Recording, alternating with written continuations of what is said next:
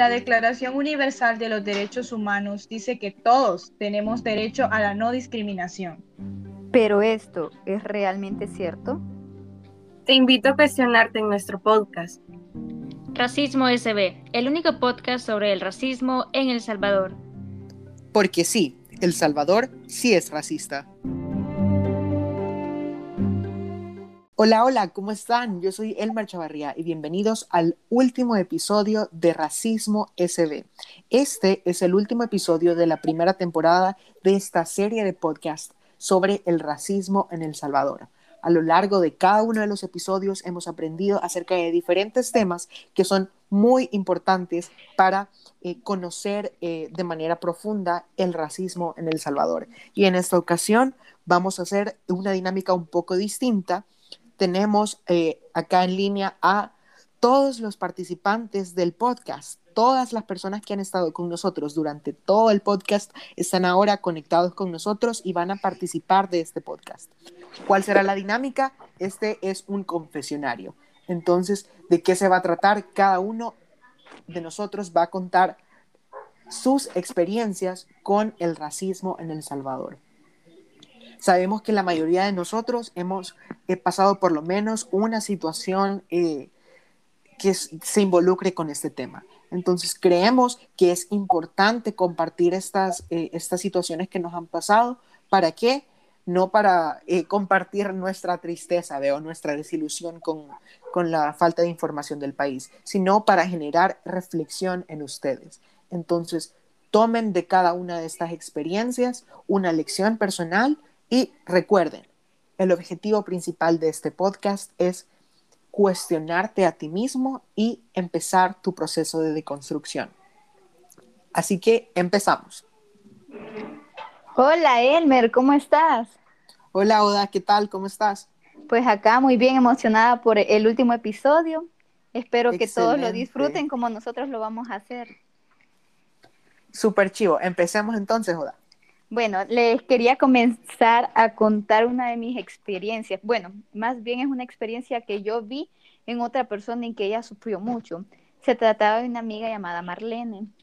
Esa amiga, eh, desde muy chiquita, la, eh, en el colegio donde estudiábamos, la molestaban bastante por su tono de piel más oscuro. Entonces, la verdad, generalmente la molestaban los niños. Ella se sentía muy, muy mal al respecto. La verdad es que muchas veces la vimos llorando, por eso le intentábamos decir que no se sintiera mal, que era normal, que era muy bonita, sí, pero lo que a mí me dolía es ver el trauma que tenía ella a causa de eso, cuando no era ningún problema, no era ningún defecto, pero tenía un trauma porque sentía que todas la veían así y que aunque le dijeran que no, o sea, que siempre la estaban criticando y siento que es muy injusto que vengan ciertas personas con, a criticar a alguien por algo que no es un defecto, no la hace mala persona, eh, que tenga una diferente eh, tonalidad de piel, no la hace más ni menos. Entonces, ella a lo largo, crecimos y a lo largo de su vida siempre mantuvo como ese trauma de que quizás la veían de menos. Eh, la verdad, ella siempre fue una muchacha muy, muy aplicada y muy bonita. Nosotros le decíamos que ella tenía mucho, mucho para dar y mucho para, o sea, era una gran persona, pero en ella siempre, siempre estuvo esa espinita de que los demás la veían como de menos, solo por eso. Ella misma tenía como baja autoestima y me indigna bastante eso y por, creo que por eso mismo me, me he impregnado este tema, porque a muchas como ella que sufren igual o peor, de peor manera, Elmer y esto no solo aquí, sino en todo el mundo. Eh, Exacto. y eso es el problema, que la gente no, ah, no, no, no, se pone en el lugar, no tiene empatía de sentir lo que la otra persona está sintiendo con, con esas burlas, con esos rechazos, porque eso, en mi opinión, jamás se le tiene que hacer a nadie. Sí, gracias Odalis por compartir tu experiencia. Yo creo este, que, bueno, para los que no saben, nuestras edades rondan entre los 18 a los 20 años. Somos relativamente jóvenes y el hecho de que contemos ya con múltiples experiencias de este tipo es preocupante.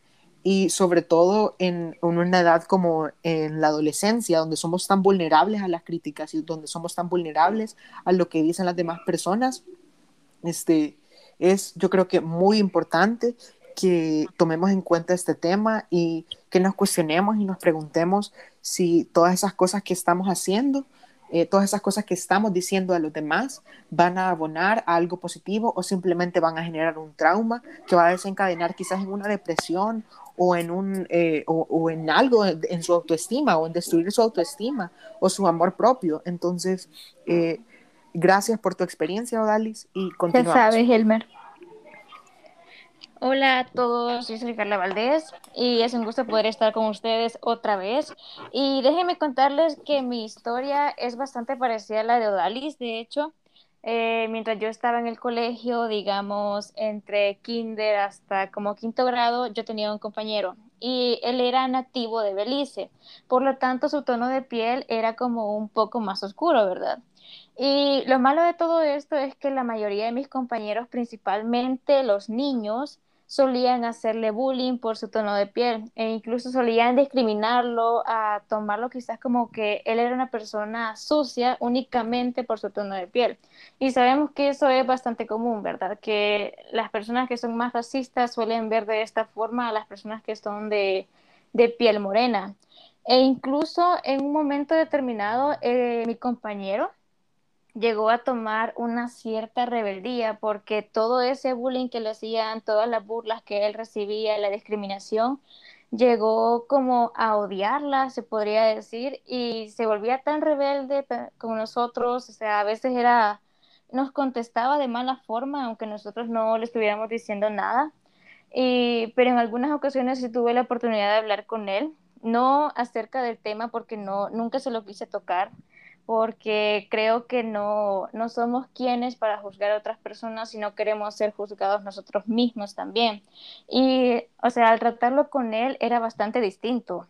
Él era una persona bastante amigable, o sea, te ayudaba en lo que podía y nos llegamos a llevar bastante bien. Entonces, eh, luego dejé de tener bastante comunicación con él, ya que él se salió del colegio, o sea, no sé si al final se salió por todo el bullying que él recibía o por algunas otras razones.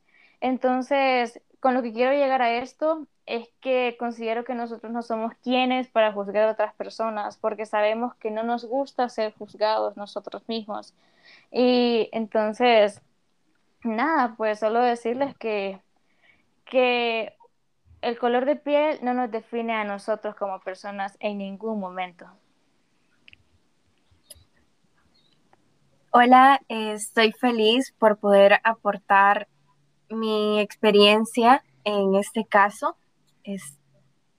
y poder hacerles reflexionar a ustedes lo que es la empatía hacia el ser humano. Yo eh, voy iniciando con mi experiencia con el racismo eh, inicio con que yo era antes, yo antes era racista, tipo de, de bromas, de memes, porque creía que era, porque no me conocía, porque creía que era egosintónica conmigo.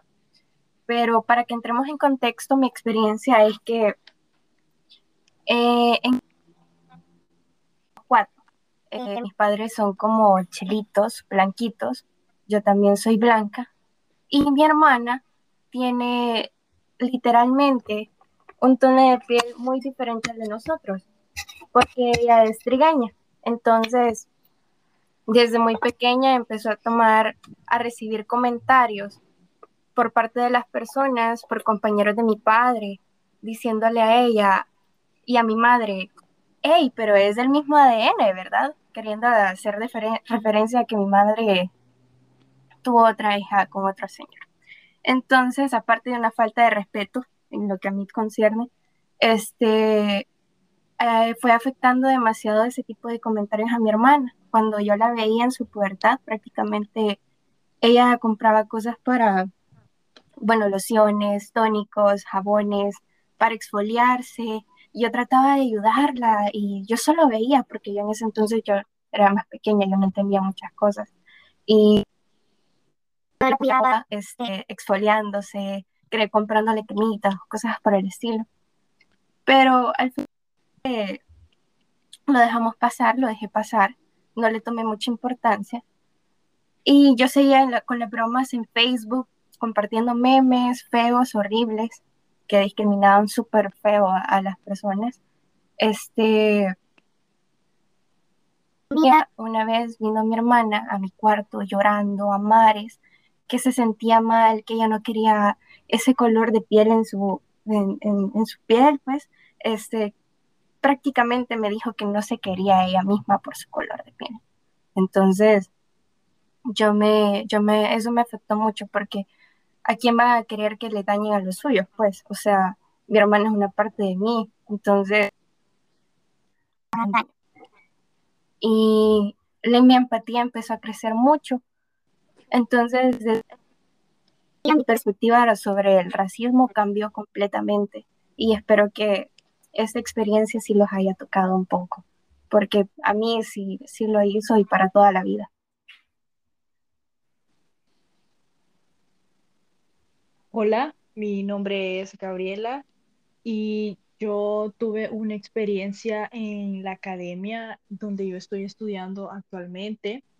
Eh, tuve eh, una maestra morena y un día comentando con mi grupo de trabajo, uno de mis compañeros dijo que pensaba que ella no nos iba a poder enseñar inglés por el tan solo hecho de ser de piel morena. Desde ese momento, créanme que comencé a cuestionarme muchas más cosas y pensar de que estamos llenos de prejuicios y que muchas veces estamos siendo racistas sin darnos cuenta y estamos eh, siendo parte de todas esas personas que dañan a otras y estamos siendo partes del problema en El Salvador. Entonces, lo que dejemos de tener tantos prejuicios.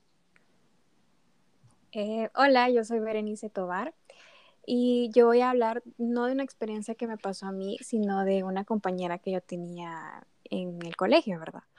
Eh, ella nos había contado que desde que estaba pequeña a ella siempre le hacían bullying por su tono de piel y porque ella era rellenita, pues, o sea, rellenita. Entonces, este, la mayoría de los que le hacían bullying eran niños. Y llegó a tal punto donde ella cayó en una depresión, pero así súper fea, que a pesar de que eso le pasó cuando estaba chiquita, eh, ella agarró depresión y la vino como a, como, como no experimentar, sino que la vino a pasar cuando ella ya estaba grande, porque se puso a pensar en todos los malos momentos tenido y llegó a tal punto donde ella se cortaba, o sea, ella tenía que ir a psicólogos y a personas que la ayudaran porque de verdad el autoestima que ella tenía era súper bajo. Y a pesar de que ahora ya no, ya no hablo con ella ni nada, pero vi que en el transcurso donde, de ese tiempo, donde ya no hablábamos, ella como que cambió bastante porque se dio cuenta de lo que valía como persona y que no importaba el tono de piel que tenía o la, o su forma del cuerpo, nada, nada de eso, porque ella sabía lo que valía. Entonces, la verdad es que siento que eso es súper mal juzgar a una persona sin saber la verdad cómo es de, de su interior. Entonces, tenemos que tomar un poquito más de conciencia y esta es la finalidad del podcast, la verdad, que tomen conciencia de sus actos. Ahí vemos el poder y la gran influencia que tiene el racismo en las personas y cómo eh, las personas pueden destruir una relación amorosa o una vida simplemente por el hecho de ser racistas. Y yo creo que eso es algo que nos debe llevar a la reflexión. Este, tristemente todos hemos sido parte del problema, pero es nuestra decisión dejar de ser parte del problema. Es nuestra decisión empezar a abrir la conversación sobre el racismo en El Salvador y es nuestra decisión hacer el cambio y reconocer que en El Salvador sí existe el racismo y que nosotros tenemos el poder de cambiarlo. Gracias y este fue el último episodio de nuestra serie de cinco episodios de la temporada 1 de Racismo SB.